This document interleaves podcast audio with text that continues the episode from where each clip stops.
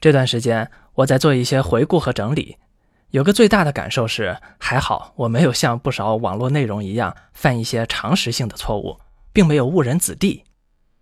为什么会有这个感受呢？因为我的确观察到很多传播量非常大的内容，有些真的漏洞百出，甚至本身就带着不少离谱的认知错误，却仍然信心满满的去教导别人。这种情况还是挺触目惊心的。我觉得，无论谁，如果希望在某些领域有一定的心得，进而希望去拥有影响力的话，其前提还是应该先系统全面的了解、掌握在这个领域最基础和最先进的知识为宜，同时保持虚心和持续性的学习与修正，否则一旦出现误导，就是罪过了。而在育儿领域，这种情况就更为普遍，为什么？因为育儿的任务太庞杂，一般父母的知识储备太少，而产业和利益又太大太惊人，在这样的客观条件下，不少商家制造卖点、制造噱头、制造焦虑，简直不要太容易。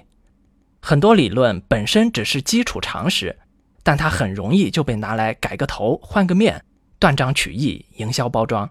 截取其中能为我所用、能够制造焦虑的部分，成为天然的产业广告。比如说，虽然早教的本质，或者说百分之八十以上有用的内容，其实应该是教父母如何成为优秀的父母，或者至少是不犯太多错误的父母，从而教育出优秀的孩子。而直接针对孩子所进行的培训式早期教育，除了营造同龄社交环境或者语言训练以外的很多内容。虽然有好处，但并无特殊的意义，很多都是可以在正常家庭实现的。但这也并不能阻止有商业回报的儿童培训式早教事业一直蓬勃发展。而反过来，对父母的教育呢，却少有人费心费力的问津。在这种背景下，父母便捷地获取系统性的知识就举步维艰，因为这些内容本身专业浩瀚，难以阅读，而科普性的创造者却又少而杂。而且会被淹没在各种带有商业暗示与诱导的快餐式网络内容中，比如说很多被所谓的快乐教育误导，错失孩子培养关键期的家长。为什么会被误导？因为很多年轻的父母都对自己小时候的填鸭式教育记忆犹新，不希望孩子受这些同样的苦，所以这种思潮一下子就迎合了大家的口味，尤其是教育界。也一直对中国教育培养创造力的不足进行反思，对孩子天性的保护被提到很高的地位，而且让孩子随心所欲，该玩就玩这事儿，本身让父母就大大的松了一口气。你看，既然又轻松又好，那何乐而不为？其实要想看清楚这个错误，简直是简单的不能再简单了。第一，天性本身是有好有坏的。你不能说由着天性成长就 OK 了，否则那还要教育教养干嘛？有些天性，比如创造力、注意力、敏锐的感受力等等，我们的确应该注意，不要在教育的过程中不经意的反过来压制了。但更多的天性啊，是需要克服的，是人之所以不同于动物的本质区别。比如人天性是懒的，吃饱喝足就很舒服的晒太阳；又比如。人天性眼光是局限的，要通过教育才能够达到更高的层次。人天性有自私的部分，有残暴的部分，有野蛮的部分等等，这些难道也要由着他发展吗？这样发展下来，长大后一身毛病，还怎么在人类社会交往中立足呢？所以，如果把保护合理的天性理解为能不管就不管，那其实不叫保护天性，那叫没有教养。第二，真正的快乐教育应该要指向尽量多些快乐因素的教育，而绝不应该是光快乐而不教育。它指向的是过程而非目的。家长小时候学过的各种知识，现在的孩子要不要学？当然要啊！而且不客气说，肯定会学的比咱们以前更多也更复杂。而且我们还希望孩子不仅仅学好数理化，还要艺术好，体育好。视野开阔，心理健康，还要有网络思维，那学的东西不就更多了吗？这个过程有没有枯燥？有没有压力？有没有痛苦？当然有，不付出怎么会有收获？梅花香自苦寒来是最基本的道理。所以，其实并不存在绝对快乐的教育。教育本身啊，一定是伴随着一些痛苦的因素的。我们希望改变的并不是这些内容，我们希望改变的是一些制度上的僵化的东西。我们希望变得更快乐些的是过程与逻辑链条。怎么讲呢？我们希望孩子不再是被简单填鸭式的教知识，从几个方面可以进行改善，比如把知识与兴趣相结合，让教学的过程生动有趣；比如在学习的过程中不仅仅由压力驱动，而是逐步过渡为内发的成就感驱动；比如我们希望咱们的教育手段能够授人以渔。帮孩子理解知识与其内在的逻辑，知其所以然，而不是简单的死记硬背。还比如，我们建议工欲善其事，必先利其器，在学习习惯、学习效率等各个方面，让孩子先做好身心准备，而不是一下子就把孩子丢进题海里面。正因为学习的过程本身肯定是有痛苦的因素在里面的。所以，我们是要在接受它的同时，去尽量改善它，而不是为了追求简单原始的快乐而放弃它。第三，很多人误解了知识学习与早期教育的关系。我在以前的讲座中也说过，孩子上幼儿园前，除了语言学习，无论母语还是外语，都应该越早越好以外，家长其实没必要太看重孩子背了多少唐诗宋词。会做几位数的加减法等等这些东西，当然适当接触、适当背一些、学一些是可以的。我指的是在这个极早期的阶段，不用刻意的去追求数量与结果。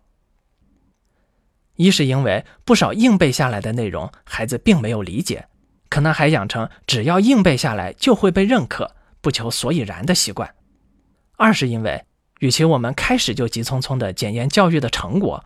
还不如多花心思在孩子的学习习惯与思维模式上面。显然，在这个阶段，养成良好的教养更有利于为将来的系统性知识学习塑造好的环境。老师都会更喜欢有礼貌、有教养的孩子，同学也会更喜欢大方开朗的同伴。这些环境为将来学习会起到很大的帮助。又比如。家长在平时带着孩子玩的同时，一起格物致知，一起养成做事情有头有尾、思考缜密的习惯，一起建立良性的人际交往模式和情绪管理模式，这比多背一首诗意义不大得多吗？这就是磨刀不误砍柴工的道理。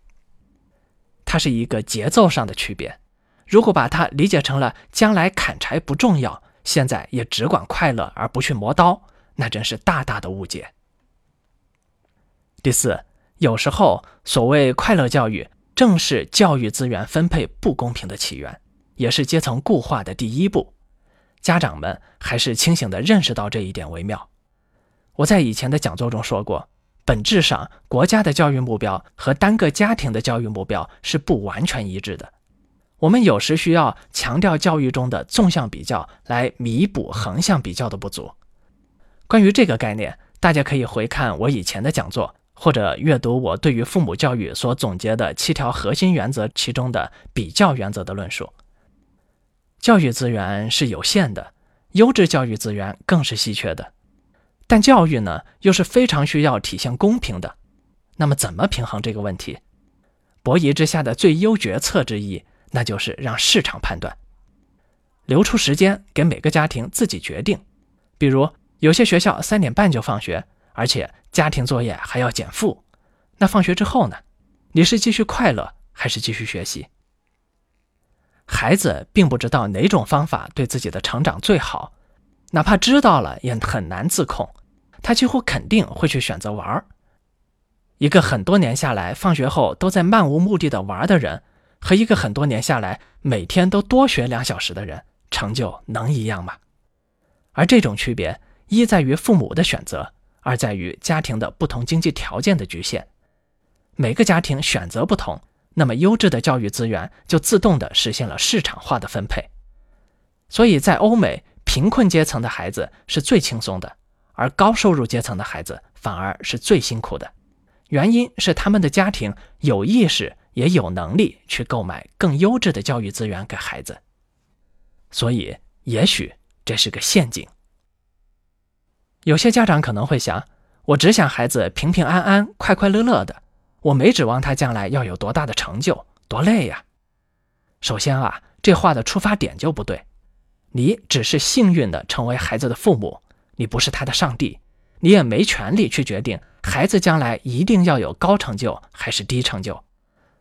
所以，如果你在有条件的情况下没有给孩子力所能及的好的成长条件，原则上算是一种失职。孩子将来怎么发展是一码事儿，而你现在有没有尽力是另一码事儿。如果你不想将来大家留遗憾，那么请你现在尽力。